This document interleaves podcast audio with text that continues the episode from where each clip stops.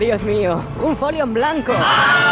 Atrévete a escribir. Escuela de Escritura Rinocerontes y Mariposas. Con María Ángeles Paniagua. Más información en el teléfono 696 22 0708. ¿Quieres un espacio único, saludable y accesible? Arista, Construcciones y Reformas tiene la solución. Te ofrecemos la creación de proyectos personalizados de reformas para construir espacios únicos y sostenibles. Adaptamos los hogares a la nueva situación sanitaria por si tienes que trabajar o estudiar en casa. Creamos espacios de ocio en familia y el cuidado de tus mayores. Además, transformamos tu terraza y jardín a tus necesidades. Contáctanos en reformas@aristaconstrucciones.com. Arista, una empresa diferente para una reforma única. Un silencio. Un libro.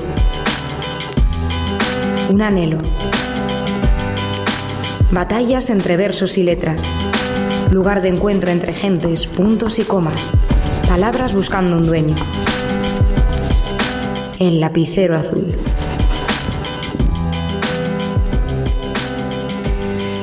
Hola, muy buenas tardes. Aquí estamos un martes más, pero no un martes cualquiera. Martes de elecciones en otra autonomía. Ahí me, imagino que acabarán de cerrar los colegios electorales. No sé si cerraban a las 8 o a las 9, porque la verdad es que no he estado muy pendiente.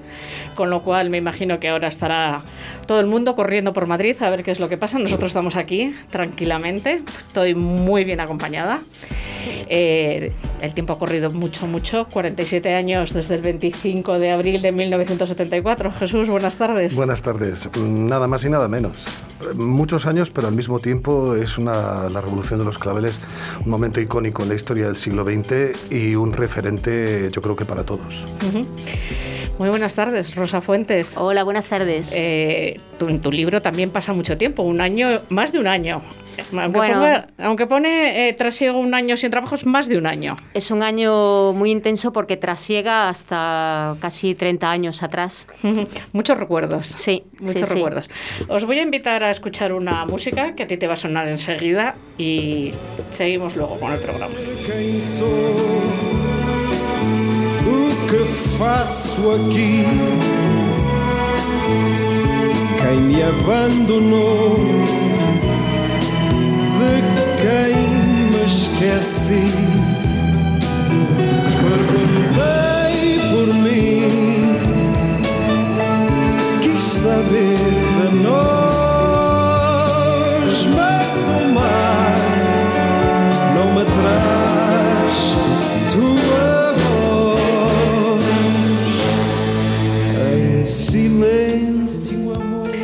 Pero seguro, seguro que tú estabas esperando otra.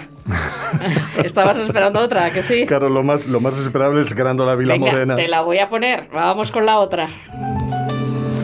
Grândola Vila Morena, terra da fraternidade. O povo é quem mais ordena dentro de ti a cidade. Dentro de ti a cidade. O povo é ¿A qué te he sorprendido? Pues fíjate, obviamente con Grándola Vila Morena, ¿no? aunque siempre es un placer escucharla, pero la de Y después del adiós de Sí. Carvalho Sí. es, es, no es muy conocida y además está muy bien elegida. Eh, porque nos remite a ese mundo, fíjate, ese mundo que hemos conocido los de nuestra generación, Sí.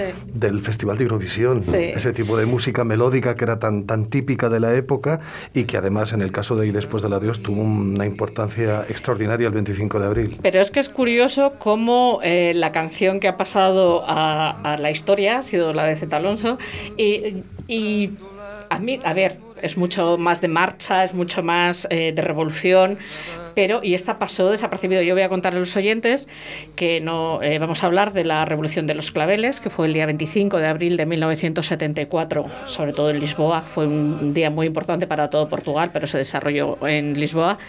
Y la consigna para que la gente se movilizase era esta segunda canción, pero la primera también. O sea, eh, ellos habían quedado eh, que a partir de las doce y media de la noche aproximadamente empezaba a sonar esta, esta primera la canción de Después del Adiós, que había eh, participado en el Festival de Eurovisión y había quedado la última con tres puntos. Y entonces dijeron, la ponemos, si nadie se moviliza, si nadie se mueve, pues como está de moda la canción, es la canción de Eurovisión, pues todo sigue igual. Claro, era el primer Pero toque. es- eso, es el, el primer toque. Entonces eh, metieron el segundo, que es la segunda canción. Y entonces ya fue cuando todo el mundo se echó a la calle. En efecto, para mí es casi casi como la aguja de las horas y el minutero. Eh, marcaron cada una en posiciones distintas, pero abrieron un ángulo en el que se tenía que estar decidiendo el destino de Portugal, del Portugal del 74, si seguían en el, en el régimen de, de Oliveira Salazar o daban el paso a la democracia, que además era un momento en el que nosotros estábamos, nuestra existencia como países siempre ha sido de alguna manera paralela, pero en el siglo XX especialmente. ¿Qué- ¿Por qué fue tan...? Bueno, fue muy importante porque acabaron con una dictadura de 48 años, pero cuéntanos un poco la historia de Portugal, cómo habían llegado a esa Sí, situación. hombre, eh, el, el famoso Estado Novo realmente comienza en el 33, pero ya antes, en- desde 1926 al 32, el personaje de Oliveira Salazar eh, adquiere una relevancia muy importante. Este hombre es un licenciado en Derecho, también es un experto en finanzas y hace una carrera próxima a los, a los movimientos conservadores, desde el principio muy próxima también a cierto, a cierto posicionamiento católico, religioso, quien va a impregnar después toda la fibra, toda la médula espinal del, del, del régimen del Estado Novo. A partir de ahí, en el 33, eh, construyen, junto con Marcelino Caetano, que después le va a suceder, eh, y otros autores una constitución, un texto constitucional, y a partir, a partir de ahí construyen un, pues lo que se ha considerado, y es, de hecho, la dictadura más larga de, de Europa, de Europa Occidental en el siglo XX que tiene además muchísimas habitaciones oscuras, desde su connivencia con el régimen nazi, con las dictaduras fascistas durante todo el periodo que va desde la Guerra Civil Española hasta el final de la Segunda Guerra Mundial, y después toda la convivencia, hay que pensar en Lisboa como una ciudad de espías durante toda Sí, esa es verdad, en época. todas las películas sale además. Tú que, que tienes mucho que ver con el cine, además, eh, te voy a contar una anécdota que me imagino que como tú siempre te documentas muchísimo, eh, te la sabrás. ¿Tú sabes por qué Marcelo Caetano sustituyó a Salazar? Porque, ¿Lo sabes? El famoso accidente. Yo no me lo podía creer. Se cayó de la silla del podólogo. Exactamente. Y lo más ridículo fue que aunque fue un golpe aparentemente no muy grave, sin embargo, Oliveira Salazar era muy celoso de, de su, de su imagen y de no querer dar ni la más mínima posibilidad al rumor de debilidad. Entonces, él mismo valoró muy mal su lesión y al cabo del tiempo se reveló como algo muy grave y tuvieron que, tuvieron que reemplazarlo. Eh, Rosa tuvo un encuentro con Franco y ella no se lo creía, luego nos lo contará, luego nos lo contará. Ella, eh, pues hablando de imágenes, ella se cruzó con él porque pescaba en su pueblo y ella lo vio tan pequeño y tan que dijo, no, no puede ser, este señor no puede ser de Francisco Franco, no puede ser el caudillo. Así que ellos eran, eh, cuidaban mucho su, su imagen. En toda esta revolución tiene mucho peso y así nos lo haces ver en tu libro. Eh, tu libro es eh, Chancoro, luego nos contarás eh, por qué lleva este título y qué quiere decir esta palabra. Tiene mu- mucha importancia las colonias. Cierto. Hay que pensar que en el régimen de Salazar las colonias no son consideradas colonias, son las provincias de ultramar. Para ellos es Portugal. Es tan Portugal como Lisboa o como Porto. Y de hecho los portugueses que van a vivir allí eh, disfrutan, aparte de una existencia muy cómoda, porque claro, eh, era una- un sistema de colo- colonial con unos profundos visados racistas. Hay una excelente autora portuguesa, Isabela Figueiredo, con sus crónicas coloniales, cuadernos, de la, de- cuadernos coloniales, portuguesa, que ha hecho un magnífico retrato de esa época porque ella vivió ese, ese momento. Y para ellos, de alguna manera, tenían algo que les devolvía a cierto prestigio.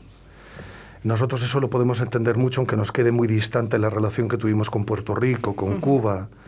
Pero ese, ese celo que les permitía hablar de Angola, hablar de Mozambique, con la sensación de que Portugal aún era una gran potencia de ultramar, eh, tiene un peso específico muy grande en su memoria.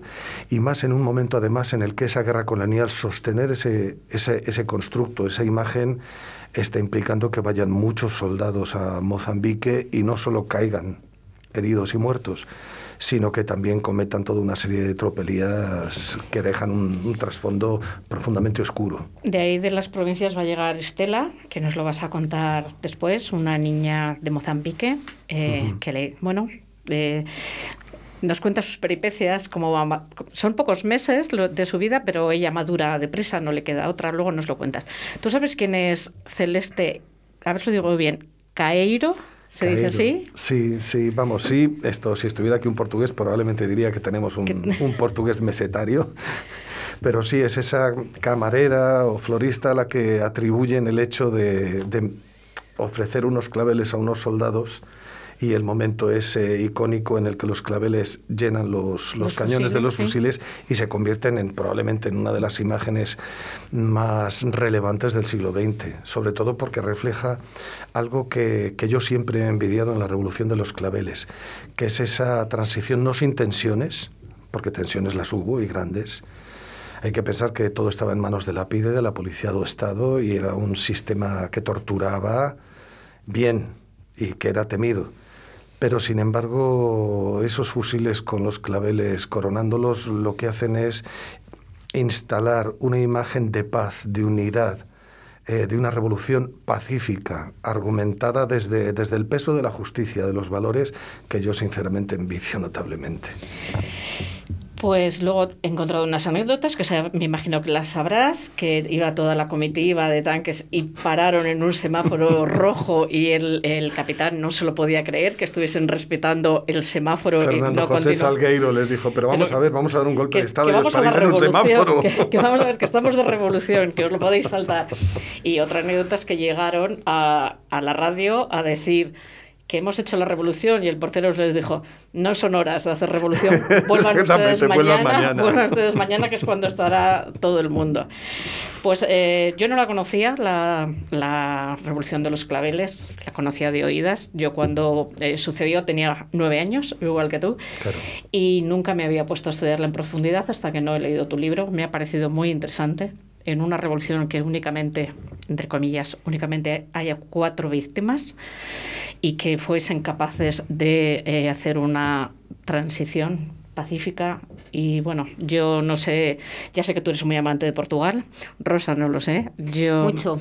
me parece que es una gente encantadora, muy educada. Yo muy- tengo, perdóname, eh, no sé, estaba pensando ahora en qué momento eh, alguien o alguna situación a mí me metió el cariño por Portugal, pero de niña, porque según os estaba oyendo hablar, eh, recuerdo que, o sea, yo cada 25 de abril en mi interior eh, hago esa celebración, ¿no? Y canto el Grando la Vila Morena y, bueno, creo que en el libro eh, hago eh, ese día, lo termino así, Sí. además, porque es un país eh, al que respeto muchísimo y admiro por lo que tú estás diciendo de la, de la eh, transición tan maravillosa o, o- o lo que pudimos ver, ¿no? Y, y luego cómo son ellos, ¿no? Es, es, eh, los admiro por todo, por el carácter, por la forma. Es una gente muy Sí, hospitalaria, sí. si puede, están Cierto. pendientes, si pueden ayudarte, te Sí. ayudan. Y bueno, yo he ido un, par de veces a Portugal, tengo intención de volver en cuanto nos dejen y la verdad es que es increíble. No sé si en España podríamos haber hecho esa transición tan pacífica si hubiese salido la- los soldados a la calle. Tengo claro que no, que no eran las circunstancias ni parecidas, pero bueno. ¿Y dónde estabais vosotros en 1974? Ahora te lo digo, pero fíjate que hay una anécdota que es curiosísima. Creo recordar que es Pío Cabanillas, en aquella época ministro, eh, que comentan, habla con otro ministro y el otro ministro le dice, cuidado que la frontera de Portugal es una frontera de papel. Si se prende fuego allí, arde aquí.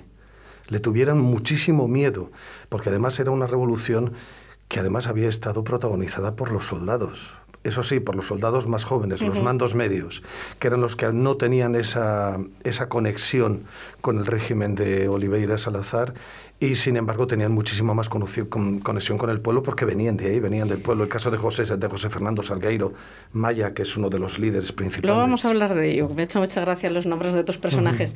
Eh, mira, me has recordado que había apuntado que en los mm, periódicos de Galicia eh, les hicieron publicar que había una epidemia de cólera en Portugal para que no pasasen la, la frontera. Y en los periódicos gallegos salió que no sé, que bueno, eh, la gente se empezó a vacunar y demás porque lo que dijeron es que había una había cólera en Portugal para la que la gente no, Exactamente. no pasase. O Hubo sea un que- auténtico cordón sanitario de comunicación para que no llegara o llegara a la mínima, la mínima influencia. Pero sin embargo hubo un reportero de televisión española, Manolo Alcalá, que hizo un reportaje extraordinario, que está en los archivos de Radio y Televisión Española. Eh, yo he estado viendo, eh, luego de otro, de un periodista, que no sé si lo has encontrado tú, que Miguel Ángel, no me acuerdo ahora cómo se apellida, eh, que estaba estudiando sociología en Madrid, lo vio por la televisión y dijo, yo allá me voy. Y terminó haciendo periodismo y cubriéndolo y, cubriendo las noticias y yendo- consiguió conocer a todos en primera persona y luego, bueno, pues contarlo. Es yo lo recuerdas con romanticismo. Tú, mira, Sí. te- eh, yo siempre pregunto a los invitados, eh, al final, ¿con qué personaje de la historia, tenga que ver con literatura o no, eh, te tomarías una caña mañana? De la Revolución de los Claveles, ¿con quién te tomarías una caña? Fíjate, probablemente con, con Salgueiro, con Salgueiro Maya, porque además fue un militar que después de todo el proceso hubo otros, como Oteiro de Carvalho y tal, que tuvieron un protagonismo muy grande en la transición política. Pero este oficial era un oficial de pura cepa. Hizo lo que tenía que hacer y se volvió a su destino. No, ni buscó glorias, ni buscó reconocimiento, nada. Eso me pareció ejemplar. Vamos a ver si inventamos una máquina del tiempo y nos vamos para allá. Pero ahora contarme, ¿dónde estabais? Yo os voy a contar lo que pasaba en el mundo. Eh, dimitía Nixon ese año, es, moría Perón, eh, lo tengo por aquí apuntado. Fallecía Perón, Richard Nixon dimitía, se estrenaba El Padrino y además ganaba eh, el Oscar a la mejor película. Amparo Muñoz era Miss Universo en Filipinas y en Valladolid era mu- fue muy, muy importante en 1974. Eh, es cuando se fraguó toda la revuelta para que en enero del 75 cerraran la universidad. Sí. Es la, uni- la única universidad que se cerró.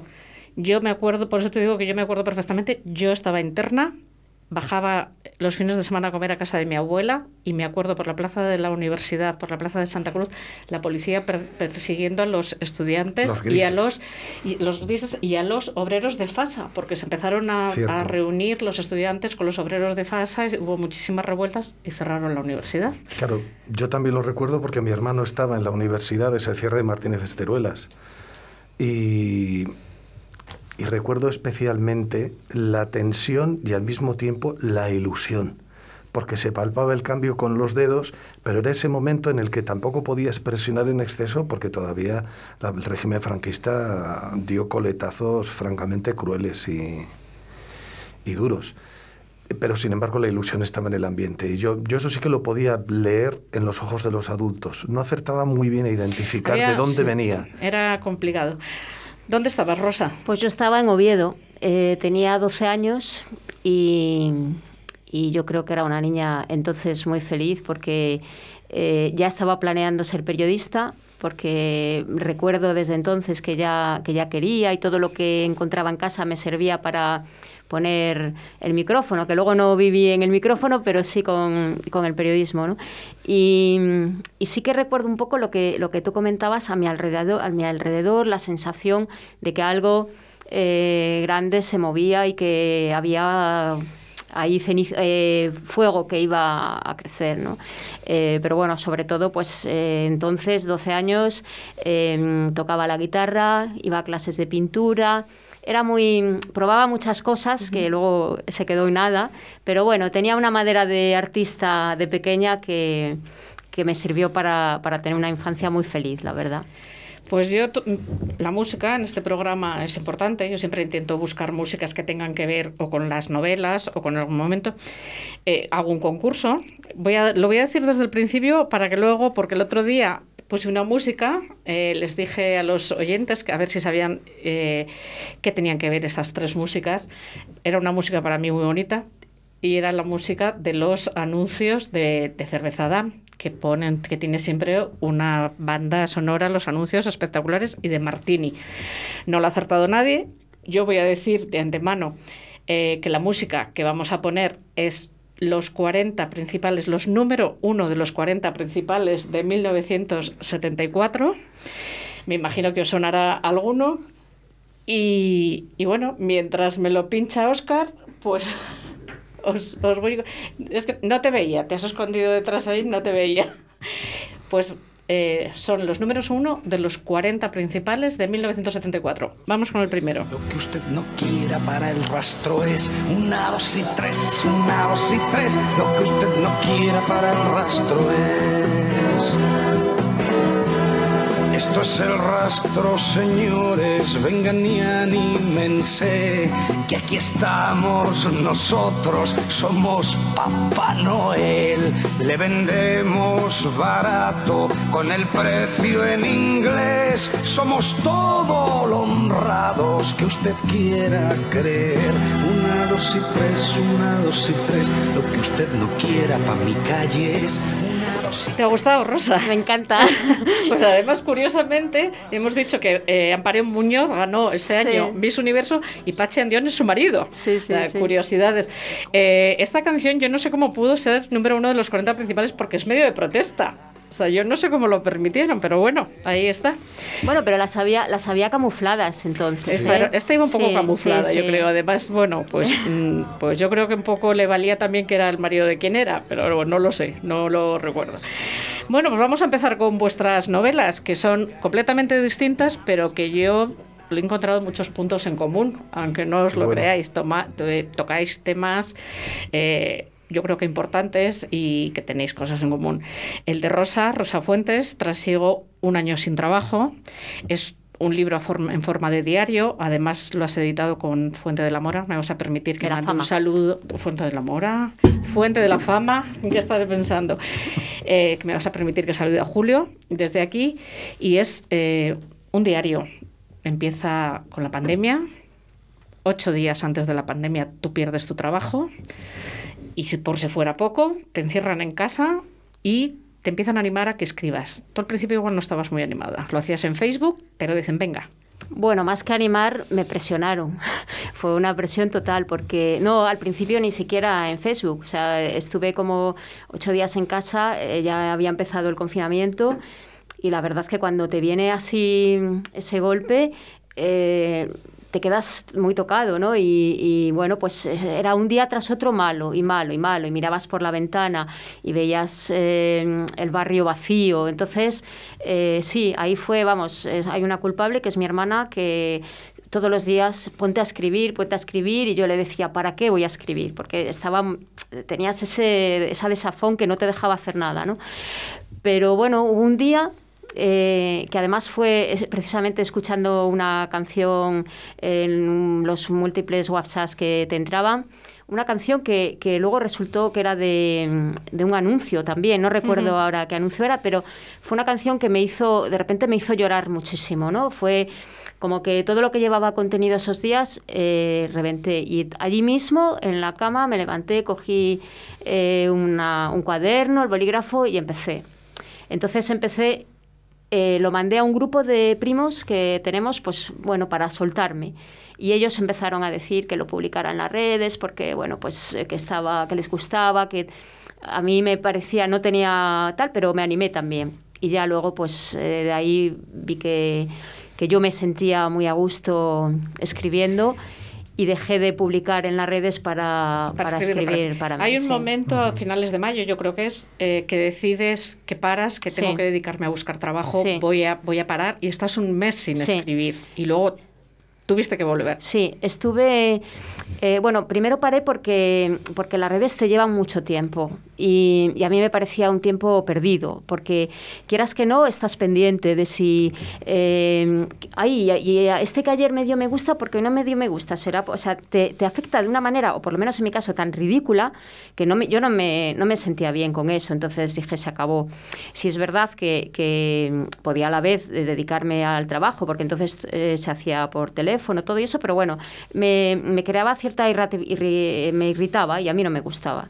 Entonces lo dejé. Estuve un mes sin escribir, pero estuve un mes escribiendo. Eh, en otra, es, no es un proyecto, es una idea que yo tengo ahí desde hace muchísimo tiempo, que no es esto, o sea, esto salió a causa de la pandemia y del paro, y, y lo dejé ahí.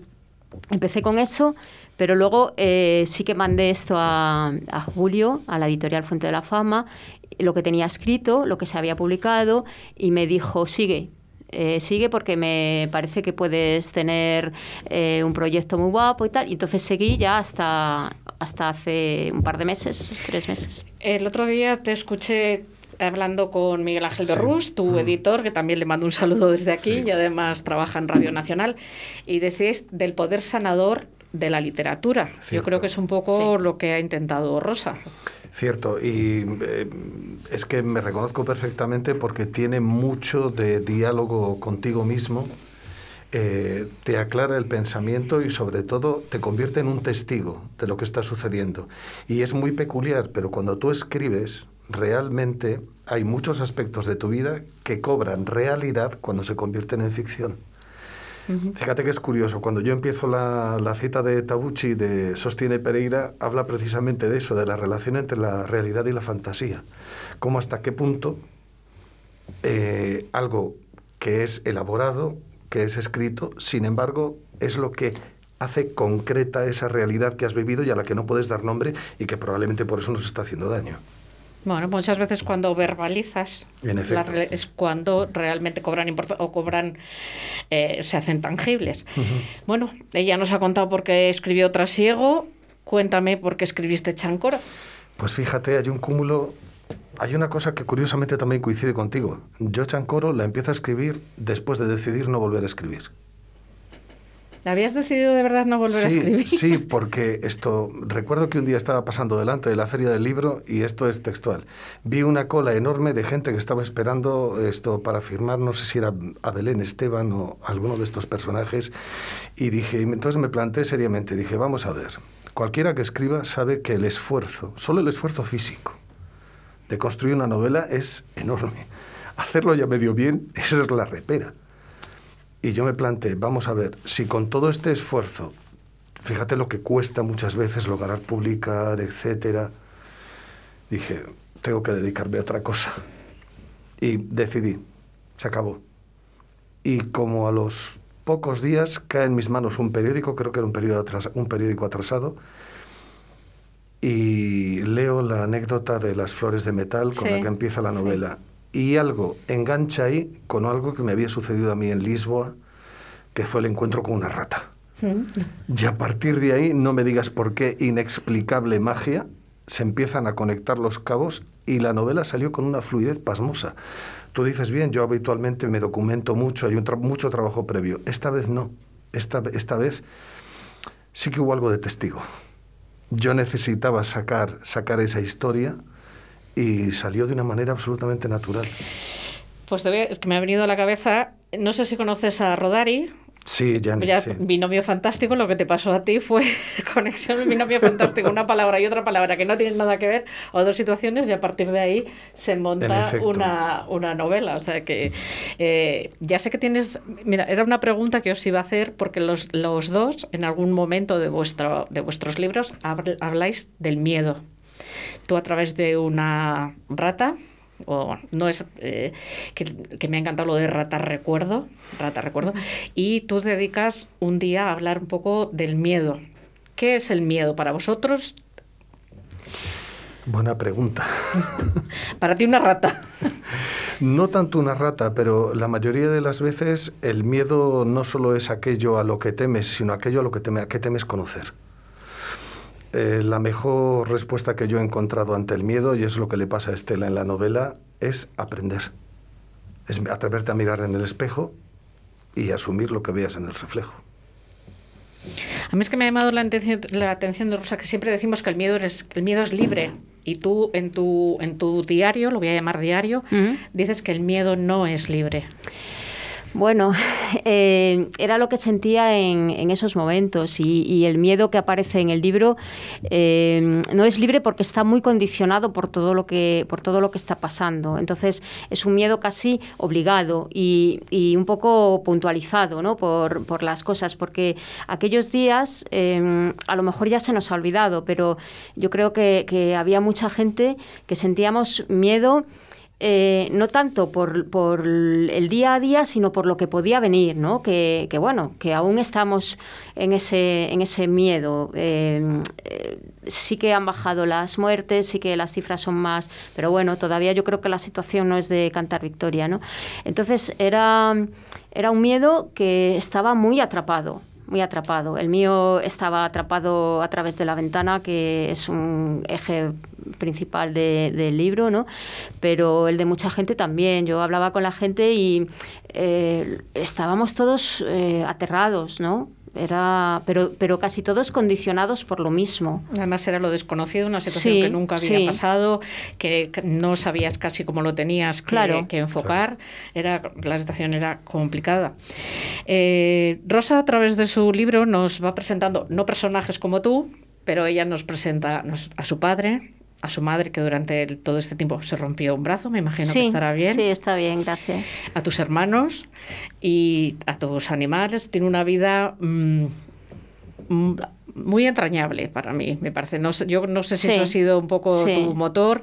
Además, ella, eh, cuando llegó el verano, te escapaste de Valladolid y cuéntanos dónde vas cuando te escapas de Valladolid. A ver, eh, yo llevo muchos años eh, fuera de fuera de, Asturias, ¿no? Porque eh, ya me fui a estudiar a Madrid con 17 años, luego trabajé en Asturias, pero enseguida vine para aquí y aquí ya llevo muchos años, entonces, pero nunca eh, o sea, no ha habido ni un solo día en el que yo no tenga contacto eh, de cualquier tipo con Asturias. O sea, yo eh, ahí lo, escribo que los asturianos somos muy de estar eh, pendientes del tiempo, por ejemplo, y yo sé en el mismo día el tiempo que hace aquí, pero también sé el tiempo que hace en mi pueblo, que es San Martín de Lodón, en Oviedo y en Llanes, por ejemplo, ¿no? O sea, estoy muy en contacto con, con Asturias y allí, más que escaparme allí, es que también vivo allí.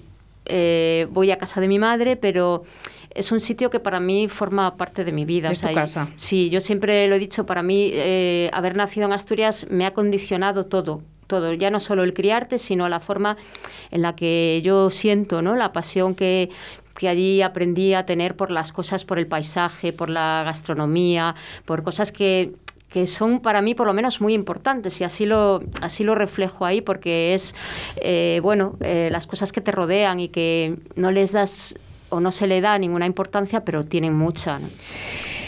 Te voy a preguntar por una anécdota que me ha resultado curiosa. Eh, cuando hablas de tu hermana dices que allá donde va llueve. Sí. Pero incluido el Sáhara. Sí.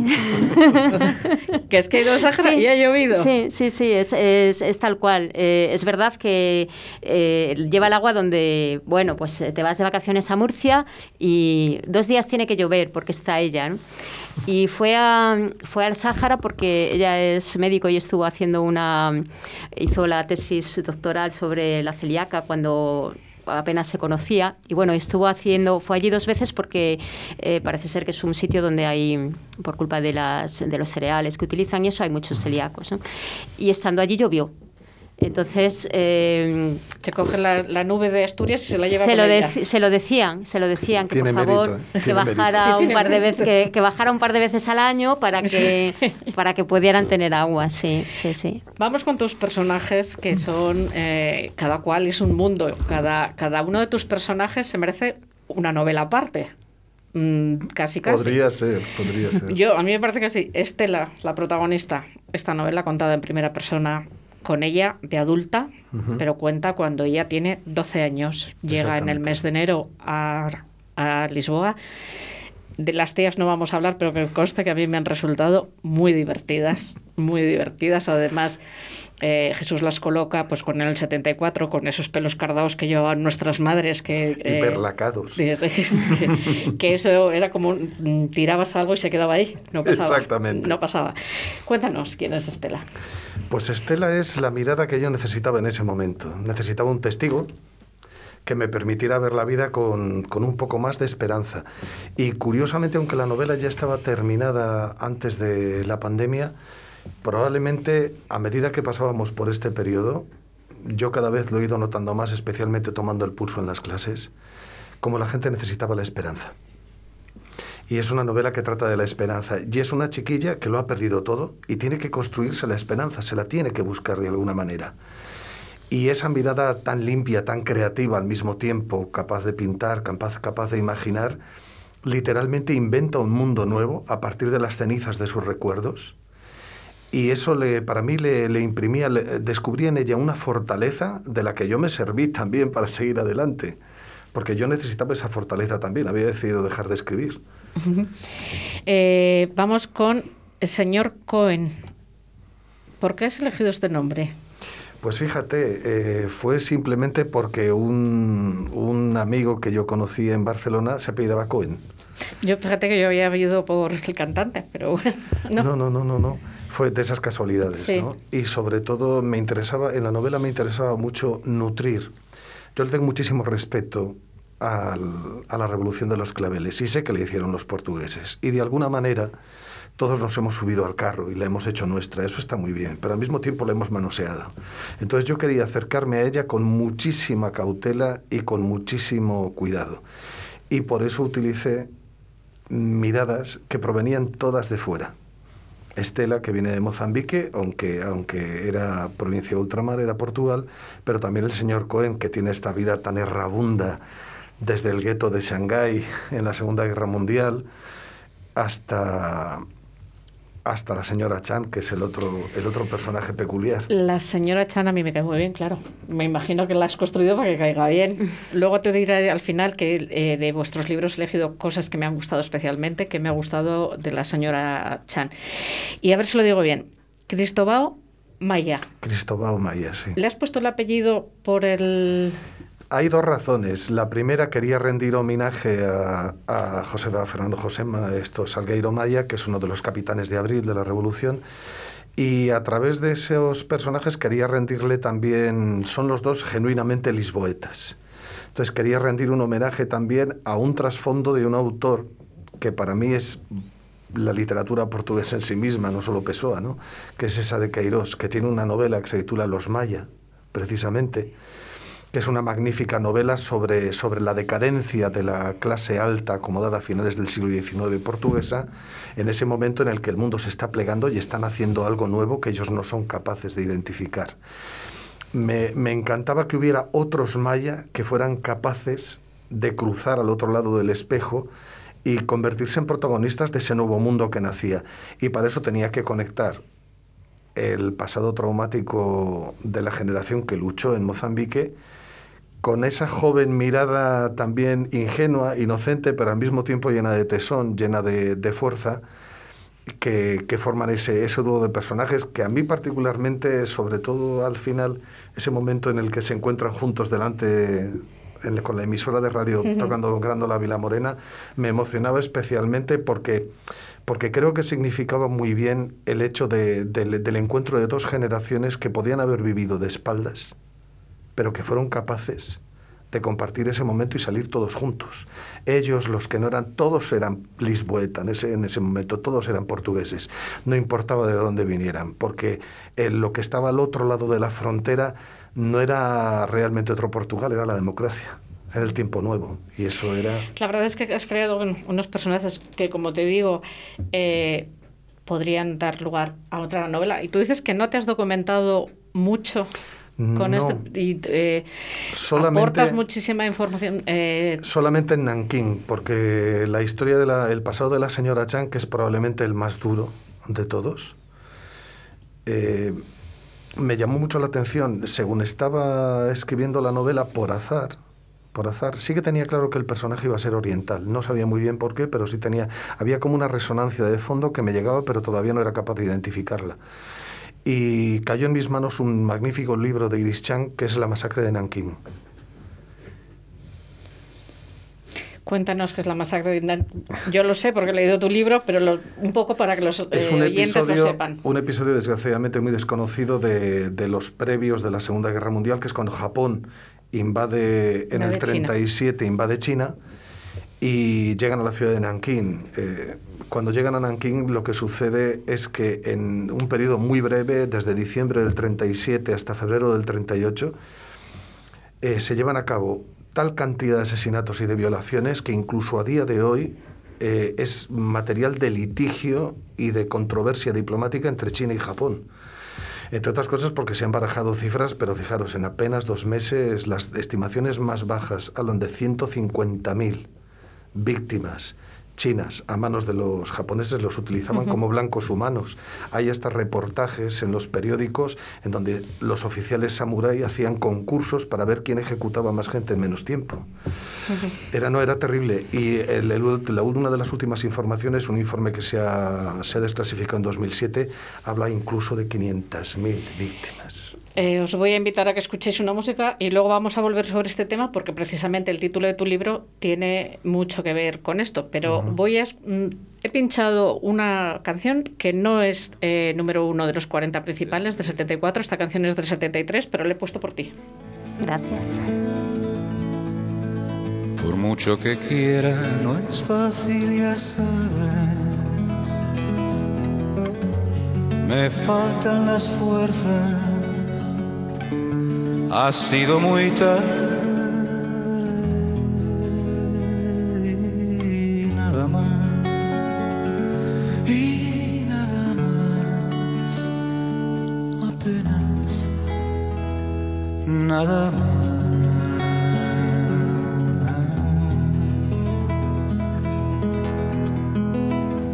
Las noches te acercan y enredas el Vamos a recordar que Aute falleció durante la pandemia, pero eh, yo lo he traído aquí por una anécdota que me ha resultado divertidísima. O sea, tú quedas con Aute, nada menos que con Aute, para hacerle una entrevista y no se te ocurre otra cosa que decirle que, Que estaba viejo. que, que estaba viejo. Que había, que había envejecido. Y a ver, A ver, eh, yo era muy joven, inexperta. Y estaba, eh, pues mm, no creo que estuviera enamorada de él, pero yo no era de mitos, pero si alguien eh, formaba parte de mi entorno día a día con las canciones, eh, con lo que pintaba, con lo que escribía, me gustaba todo de, de Aute, ¿no? Entonces, ya le había entrevistado un año antes, esto estaba todavía yo trabajando en, en Asturias. Y, y bueno, él daba un concierto en Mieres y quedamos en una, en una terraza. No he vuelto por allí, yo creo, desde entonces, pero eh, yo iba con una fotógrafo y, y él venía con, con Paula Molina, que entonces empezaba, empezaba a cantar, una voz preciosa también. ¿no? Y yo creo que fueron los, no sé, los nervios de repente de verlo aparecer, me impresionó tanto, o sea, me, me resultó tan guapo eh, tan, era, era como, era mi ídolo, yo creo, ¿no? Entonces eh, nos sentamos y así se lo dije, o sea, comparé de repente el, el aute de hacía un año con tal y así se lo dije, digo, "Ah, has envejecido. Y bueno, en fin. él te dijo, casi, casi que me levanto y volvemos Sí, a empezar. Sí, no, no, me dijo, ¿de verdad quieres que sigamos haciendo la entrevista? Y bueno, eh, la verdad que yo eh, lo he admirado muchísimo como, como cantautor, yo he sido muy de cantautores y él ha sido uno de mis eh, preferidos. Creo que tiene unas letras preciosas, esta tiene, es, eh, que has puesto es, es maravillosa y, y fue una, gran, una de las grandes pérdidas de, de la pandemia. ¿no? Eh, Bueno, él eh, estaba enfermo ya por, no, no fue por, el- por la COVID, pero bueno, pues fue un día Bueno, de mucha pena. Que sepas que eh, a mí Aute me ha dado siempre la impresión de ser mayor, porque tenía esa, Sí. esa piel tan acartonada. Sí. Tan, entonces yo cuando lo leí dije, pues no me extraña que la viese mayor, porque la imagen que daba siempre era de un viejo prematuro, de un anciano sí, prematuro. sí, puede ser. Pero bueno, pero De además estar luego un te- poco consumido, ¿verdad? No lo sé, yo, eh, ella le conoció, a mí me- la impresión que me da Aute es él era- que no, tenía un carácter afable. Era muy, era muy delgado, estaba muy chupado, fumaba mucho, eh, tenía ese, bueno, eh, de los, digamos, de los poetas y cantautores de su época, ¿no? Era, era muy representativo. Y, y luego no sonreía. eh, nunca, yo no le he visto sonreír. Esa es la impresión que yo tengo, que era, mm, no sé si es que era muy mm, de para su interior sí. o era de un de, de mal genio, no sé, no sé, no quiero decirlo, pero es No. excesivamente serio. Yo poco lo conocí a él y sí que conocí eh, gente que, que trataba mucho con él y sobre todo era una persona que mm, tendía mucho a, a sufrir por dentro. Eh, entonces, bueno, pues supongo que sus eh, Eso se termina- eso salían en- dando la- la claro, cara. en el reflejo. Y luego, tú que eres muy de cantautores, te pasa otra cosa con Carlos Cano. Bueno, sí, es que eh, la verdad que en el libro han salido esas cosas porque tenías tiempo para pensar, estabas, eh, yo por lo menos estaba como muy emocionada, ¿no? Muy frágil, muy... Y todo eso eh, a mí me sirvió además para, para tirar de, de decir, pues qué momentos tan, tan guapos he tenido, ¿no? Y sentirte afortunada. Y en este caso el periodismo te da unas posibilidades que yo creo que no te las da ninguna otra profesión. ¿no? Y, y con Carlos Cano, pues igual, yo le seguía a Carlos Cano, Aute también, desde la facultad, que iban por los colegios mayores, porque las actuaciones allí eran muy baratas, eran para los estudiantes, entonces íbamos, eh, los que nos gustaban, los seguíamos por allí. Y, y Carlos Cano incluso había ido con mi madre en, en Oviedo a, un- a una actuación porque a ella también le, también le gustaba. Y llegó a Valladolid yo estaba en, en la redacción del Mundo entonces y además estaba, fue creo que la única vez que impuse mi cargo a, a la decisión de, de ir a hacer una entrevista porque estaba de jefa de la sección de local, vino un compañero, me dijo que quería ir a hacerle la entrevista y le dije no.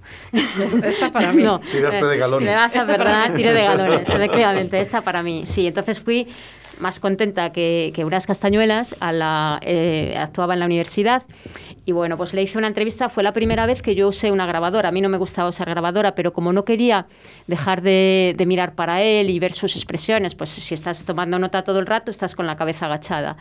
Y, y bueno, pues acabamos la entrevista, yo me fui muy contenta y siempre tenía la costumbre de, de fuera la hora que fuera, me iba directamente a, a escribirla, ¿no? Porque así lo tenías fresco y podías eh, plasmar más las impresiones y eso, porque la grabadora te ayudaba, pero, o las notas, pero también lo que tú habías percibido. Y llego a la redacción, era al mediodía, y me pongo a, a darle a la grabadora y no funcionaba. Vamos, no había grabado nada. Bueno, Mira Jesús, qué cara.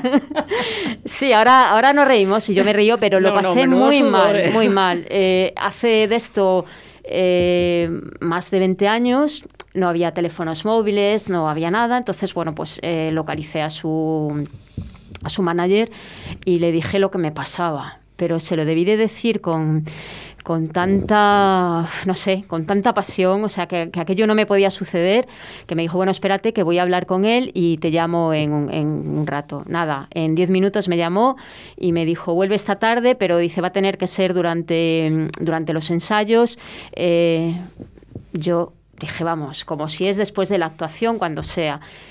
Al, al, final fue maravilloso porque pude presenciar partes de, la, de, los ensayos, con lo cual eran solo para mí, para los técnicos, y bueno, pues hice la, la entrevista. Eso te iba a decir que, que ganaste en el Gané. cambio porque yo tuve la oportunidad de entrevistar a Fernando Marías y Espido Freider durante los ensayos de bueno que vinieron aquí a representar una obra de teatro y es, me lo pasé pipa claro. porque ensayan, estás, está, ensayan claro, para ti. sí, y además sí. bueno pues ellos están en ese momento que están distendidos y bueno que... bueno me sentía con la vergüenza que tenía por lo que había pasado pero también me sentía muy reinona yo allí no diciendo hombre pensando estar actuando para mí tonterías no pero sí que le dije cuando empezamos la entrevista le dije por favor olvídate de que de que te hice la primera entrevista porque si no me voy a sentir muy muy ridícula no y bueno fue fue maravilloso la verdad y última entrevista que te pregunto, Dime. Sabonis. Bueno, esa fue horrible, sí, sí, sí, fue horrible. Yo no sé todavía por qué se concertó aquella entrevista, porque cuando alguien no quiere hacer entrevistas, pues es... Yo desconocía que Sabonis no daba entrevistas hasta que no he leído tu libro. Eh, no, no quizás luego eh, yo le perdí la pista cuando se marchó de Valladolid y, y, y, bueno, creo que un hijo suyo se dedica al baloncesto, es muy buen jugador y, y supongo que su vida habrá eh, sido más afable en ese sentido, porque también un deportista tiene que saber tratar con los medios y eso, ¿no? Pero, pero bueno, fue muy desafortunado el encuentro. O sea, allí en el Polideportivo eh, Pisuerga, Pisuerga, sí.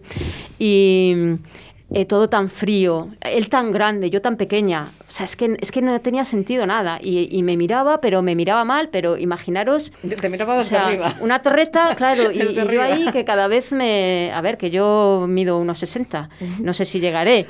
Yo mido unos 58. ¿eh? Pues, pues, igual no llego, claro. Entonces, aquello pasaba de dos metros y luego era tan, tan grande, ¿no? Y, ese, y esa cara que que traían entonces, ¿no? Que parecía que no les íbamos a querer y al revés, para mí era, o sea, alguien que venía aquí a jugar al, al forum entonces, ¿no? Pues era una estrella y yo lo, lo quería tratar como, como tal, ¿no? Bueno, ya conseguí que se sentara, nos sentamos allí en, en los asientos de, del polideportivo. Y, y, bueno, pues nada, no puso nada de su parte. O sea, con, con el traductor fue una entrevista eh, muy confusa, muy... Pero claro, yo tenía que buscarme la vida y bueno, pues luego sí, o sea, tenía dos páginas y dos páginas cayeron de la entrevista, claro. He puesto una música para ti. Gracias. Y ahora voy a poner otra para ti. Yo tengo una anécdota con Sabonis. También. Parecida a la tuya, ahora os la cuento. Ay, mi pescadito, no llores, llama. Hizo bizcochos y al mar los tiró ya junto al barco ni un pez se acercó. Ay, mi pescadito, deja de llorar. Ay, mi pescadito, no llora. Capitanes intrépidos. Tiene tanto, tanto peso en tu libro que es el título de, un, de, un, de uno de los capítulos. Sí, es que vamos a ver, la, la, historia gira mucho en torno a ese momento en la, el, de paso de la infancia a la adolescencia. Y en ese momento son extraordinariamente importantes los referentes. Y a mí particularmente me impresionó tanto el personaje de Spencer Tracy en Capitanes Intrépidos. Me imagino que has visto la película, que es un de, de, nuestra niñez. Sí, sí, sí. Además, eh, es otra de las cosas que me ha gustado de tu libro, porque es un personaje entrañable. Exactamente, y también eh, con una visión de, de la vida y del mundo tremendamente esperanzadora, incluso teniendo el final que tiene. Sí, bueno, es una película que habrá visto todo el mundo. Él muere, es una imagen que yo creo que queda en la retina de todos los niños o adolescentes que lo vimos. Ese momento que el niño está arriba en el barco y le, y le está mirando que él está abajo, que está muriéndose y quiere que le saquen y le está diciendo que, que no me saquen porque estoy porque y además porque estoy destro y no quiero que me vea y le, y le habla con muchísima esperanza. Es una película y con preciosa. muchísimo cariño además y además porque es que es la historia de un niño que se lleva mal con su padre se cae por la borda de un yate, lo recoge un barco marinero y es un niño pijo y claro, y le enseñan lo que es la vida. Y le, le da, encuentra un padre de verdad en el personaje de Manuel, que además la novela está escrita por Rudyard Kipling pero el personaje es portugués. Hay mucha gente que no sabe que el personaje de Spencer Tracy es un marino portugués. Es un marino portugués, efectivamente. Pues os voy a llegar al punto que os voy a decir las cosas que más me han gustado de, de vuestros libros. A ver si, si estáis de acuerdo. Eh, me gusta la, la palabra mujer consuelo que utiliza... Terrible. Eh, es tremenda lo que hay detrás de, de, esa historia. Por cierto, antes de la música hemos dicho que nos ibas a contar qué significa chancoro. Pues mira, esto nace de ese momento en el que di con el libro de Iris Chan. Eh, chancoro es un término japonés que utilizaban los japoneses, pero ya de antes de la Segunda Guerra Mundial, para referirse de una manera, para denigrar al, a los chinos.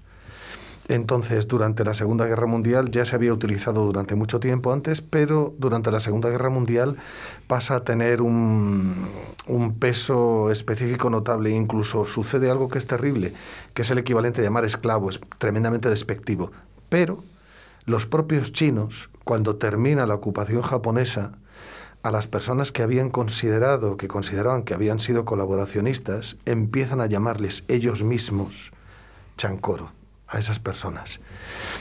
Y además es que tenía la raíz de Chan, que me parecía que era necesario. esa puerta, esa especie de puerta falsa al personaje. Volvemos con la mujer consuelo, que es una forma de decir suavemente prostituta, pero que me ha parecido muy acertada. No sé si existe de verdad existe, el término. Existe, las llamaban así. Ellos eran tan sofisticados que no podían tener esto prostitutas. Entonces, exactamente igual que los nazis llegan a establecer prostíbulos en los campos de concentración pues que es, ya es el sótano del sótano del infierno. En el caso de las mujeres consuelo, lo que hicieron fue a muchas de las jóvenes que les parecían hermosas, eh, las destinaban a eh, damas de compañía, por decirlo de alguna manera, de los soldados y a los oficiales les destinaban las, las que consideraban más hermosas. Y las llamaban mujeres consuelo porque cuando un soldado volvía del frente o a lo mejor se había pasado la mañana matando, pues se desfogaba con ellas. Claro, el desfogue no era solo sexual. De hecho, hubo mujeres que no duraron ni semanas. O sea, es, ya te digo, el segundo, el tercer sótano del mismo infierno. Me ha gustado de tu libro mucho que la ventana, que tu ventana sea grande. Eh, sí. Que yo creo que, además, es, eh, me imagino que la portada no es la ventana de tu casa, es una portada preciosa. Las dos portadas son una maravilla, representan lo que, lo que hay dentro. Pero además también es grande e importante la ventana de tu otra casa, la casa de tu familia. Sí, sí, sí. La verdad que las ventanas de aquí, yo vivo en una casa muy pequeña, pero tiene unas ventanas muy grandes y eso eh, siempre me había dado cuenta, pero durante el confinamiento lo, lo aprecié mucho más porque podía entrar el sol, la luz luz, eh, podías, podías airear y luego, bueno, pues eh, a mí siempre me ha gustado vivir, eh, ver la vida a través de las ventanas, ¿no? Porque eh, descubres cosas, te permite esa posición, estés en el piso que estés, descubres cosas que no, que no ves en otro sitio, ¿no? En, la casa, por ejemplo, de Asturias, que sale, la casa de mi madre, que sale mucho ahí, ahí no tiene nada que ver desde abajo, desde la hierba o desde la ventana, ¿no? Entonces, bueno, pues es, es un elemento muy importante también en mi vida, sí. Eh, me gusta muchísimo en la página 27, Jesús. Me voy a poner las gafas para leerlo. Dale, que yo estoy igual. Estoy en ese momento en el que los brazos ya no dan. Mira que letra me pongo. En la ciudad la gente camina kilómetros y kilómetros sin dejar huella. No había arena que recogiera el dibujo de esa escritura. No, no podían encontrar las huellas y con ellas el camino que les devolviera a casa. O sea, la comparación que haces de, de Estela, que es de Mozambique, sus playas, cómo dejan las huellas y con esas huellas vuelven a su casa y ella llega a la ciudad y se encuentra que las pisadas de la gente que vive en la ciudad no deja huella. Y eso que fíjate que es precioso y característico el suelo de Lisboa. No sé si en el 74 estaba así, me imagino que sí. Hombre, estaba más depauperada la ciudad, pero obviamente era Lisboa, seguía siendo Lisboa. Yo, me, yo en Lisboa pisé un papel de estos de Estela y me caí de bruces en ese suelo que se te clava y vine con una, con una rodilla. Pero me, ha gustado muchísimo eso de que la gente deambula por la ciudad como no deja huellas. me alegro. Es que, es que, por un lado, ahí había un juego en el que ella juega un papel muy importante en todos los personajes, el peso de su pasado. Esas huellas que han dejado ese camino y esa imposibilidad de volver a casa, que recordar, volver a pasar por el corazón. Entonces, lo que, lo que me interesaba mucho es que ella encontrara un modo de conectar con los portugueses que de alguna manera les estaba pasando lo mismo y al mismo tiempo ser capaz de construirse su propia playa en un lugar donde no hay arena y lograr dejar una huella y, a partir de ahí reconstruir su pasado. Rosa, puedes dejar tu coche, tu casa, incluso tu corazón, pero un libro de ninguna manera. Bueno, eh, creo que es el único objeto sobre el que yo tengo eh, sentido de la propiedad. Es verdad, o sea, tal cual lo cuento ahí, es así. Y añado también que en el instituto dejé un libro a una compañera. ¿De Martín de Vigil? Sexta Galería, sí. No lo volví a ver más, no sé si es que fue el último curso o tal, pero eh, o sea, hay días que me acuerdo, cuando me, da mucha rabia, ¿no? Y cuando dejo un libro, que sí que los dejo, por supuesto que los dejo, pero digo, acuérdate que no puedo estar sin él. Eh, acuérdate que lo tengo. De hecho, a mí no me gusta que me presten los libros porque eh, luego me da mucha pena devolverlos. Porque si un libro me gusta, me gusta tenerlo y quedarme con él. Entonces, prefiero Pues me que cada uno el suyo. Me he resultado con eso porque a mí me pasa igual que a ti. Lo que pasa que como todo el mundo sabe que tengo muchos libros, todo el mundo te lo pide prestado y no sé decir que no. Y yo te voy a decir la estrategia que tengo. Dime. Cuando dejo un libro, directamente me lo compro porque sé que no me lo van a devolver. que no va a volver. Porque, vamos, que- porque me pasa como a ti, que me da mucha rabia que lo deje. Entonces, cuando ya no sé decir que no y lo dejo, pues voy Ya. y me le y me le compro. Sí, a mí también me cuesta decir que no, porque además te gusta compartirlo, ¿no? Esto que, que es tan importante para mí, pues yo te lo dejo un tiempo, pero un tiempo. Y ya está, luego me lo devuelves, que te quede claro. Eh, Jesús, ¿tú crees que todos pueden llegar a ser dragones o solo los que han nacido bajo, bajo ese signo? Yo creo que todos aquellos que quieren cambiar, que quieren cambiar, cambiar, pero cambiar para mejor, no simplemente cambiarse de vestuario, sino que quieren transformarse, realmente convertirse en otra cosa, asumir el vértigo que es crecer, cambiar y no saber lo que hay al otro lado, que era lo que estaba pasando en ese momento y lo que nos pasa a todos en todo momento, además. Eh, Rosa, también he copiado una parte eh, de, tu, de tu libro que me ha llamado mucho la atención. Dice, en realidad no echo de menos el trabajo, porque el que perdí no era mío. Sin embargo, era mi empleo y eso sí que lo echo de menos. Bueno, es tal cual. Sí, la verdad que, que trabajé durante seis años en, en un sitio al que le estoy muy agradecida y aprendí muchísimo, pero era un sector que no tenía nada que ver conmigo. Entonces, eh, así como cuando anteriormente había perdido el, el periodismo, eh, ahí sí que sientes un desgarro tremendo, pero aquí es la falta de trabajo, que, que es lo que necesitamos todos para vivir de una forma digna, ¿no? Es un poco lo que refleja, sí. Mira, todo lo que me queda por preguntaros, pero me queda la despedida. Eh, os voy a invitar a que vengáis otro día, porque yo creo hablar de la revolución de los claveles, hablar de las ventanas, hablar de Asturias. Otra cosa que me ha gustado muchísimo de tu libro, que Estela al final está leyendo el periódico en eh, forma digital y dice que es como comer cuchara con tenedor. Me he acordado de ti porque esto, he pensado esta frase podía ser perfectamente sopa con tenedor. es comer sopa con tenedor. Podía ser perfectamente de Rosa. Muchísimas gracias a los dos. Gracias. Gracias a ti. Eh, Muchas no dejéis de gracias. escribir, Jesús, por favor, no dejes de escribir. Gracias. Rosa, no dejes de escribir. Os invito a una canción, la que quiera poner Oscar, que también es de los 40 principales del 74. Muchas gracias, Ángeles. Muchas gracias.